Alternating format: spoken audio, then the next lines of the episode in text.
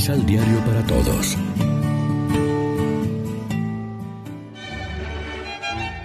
Proclamación del Santo Evangelio de nuestro Señor Jesucristo, según San Lucas.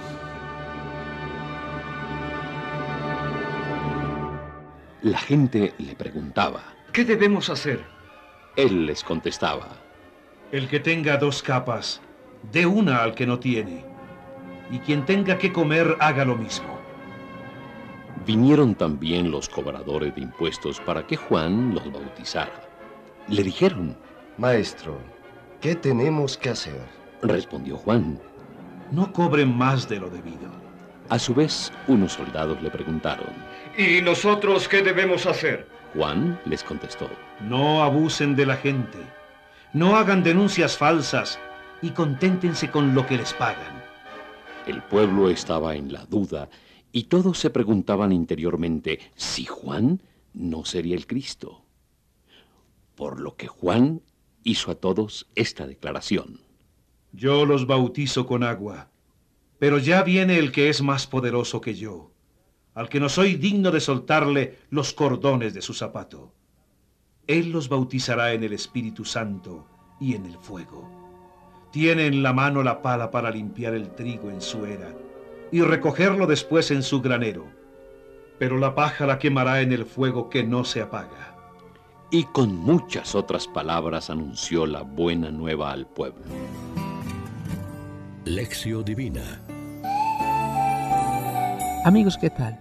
Hoy es domingo 12 de diciembre, celebramos el tercer domingo de Adviento y como siempre lo hacemos de la mano del pan de la palabra que nos ofrece la liturgia.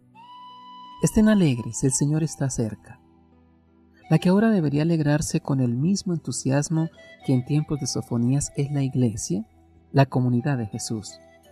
Pero se puede invitar hoy a nuestra iglesia como el profeta lo hizo a su pueblo, regocíjate iglesia de Cristo, grita de júbilo. ¿O es una utopía esta proclama de gozo y júbilo mesiánico? Del mismo modo, la llamada de Pablo nos interpela también a nosotros. Estén alegres. Es un mensaje que vale la pena decir en medio de una comunidad cristiana y de una sociedad falta de esperanza. Hoy y aquí, a nosotros, Dios nos dirige una palabra de ánimo, invitándonos a no tener miedo, a que nuestro corazón esté en paz porque Él está siempre cerca de nosotros.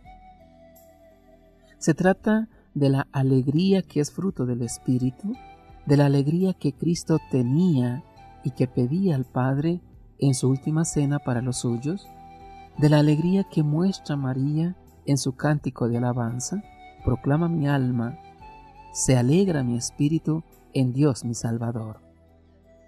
A este pregón de alegría se une hoy también un recordatorio de la exigencia que tiene todo amor y todo don.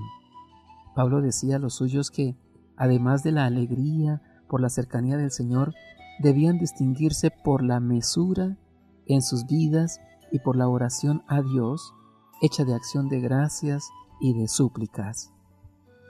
Pero es sobre todo el bautista que a orillas del Jordán también anunciaba la buena noticia al pueblo, llenándolo de alegría, quien les propuso a ellos y nos propone a nosotros un programa exigente y muy concreto para preparar la venida del Mesías el que tenga dos túnicas, que se las reparta con el que no tiene, y el que tenga comida haga lo mismo. No exijan más de lo establecido, no hagan extorsión a nadie. Cada uno piense en qué le afecta este programa del Bautista, cómo compartiremos nuestros bienes con el más necesitado, cómo seremos más amantes de la justicia y de la verdad, no de palabra, sino con hechos, empezando por nuestro círculo vital, la familia, el lugar de trabajo, las amistades, la labor social o eclesial que desarrollamos, y no pensando solo en lo económico. En efecto, hay personas que necesitarán también nuestra ayuda material, pero hay muchas otras que necesitan nuestra presencia y cercanía, nuestra palabra amiga, la comunicación de nuestra fe. Reflexionemos. ¿Qué hacía Juan el Bautista para inquietar a sus oyentes? ¿Cómo inquietar hoy con el mensaje de salvación? Oremos juntos. Oh Verbo, esplendor del Padre, cuando vengas como juez entre los esplendores del cielo, acógenos a tu derecha en la asamblea de los bienaventurados. Amén. María, Reina de los Apóstoles, ruega por nosotros.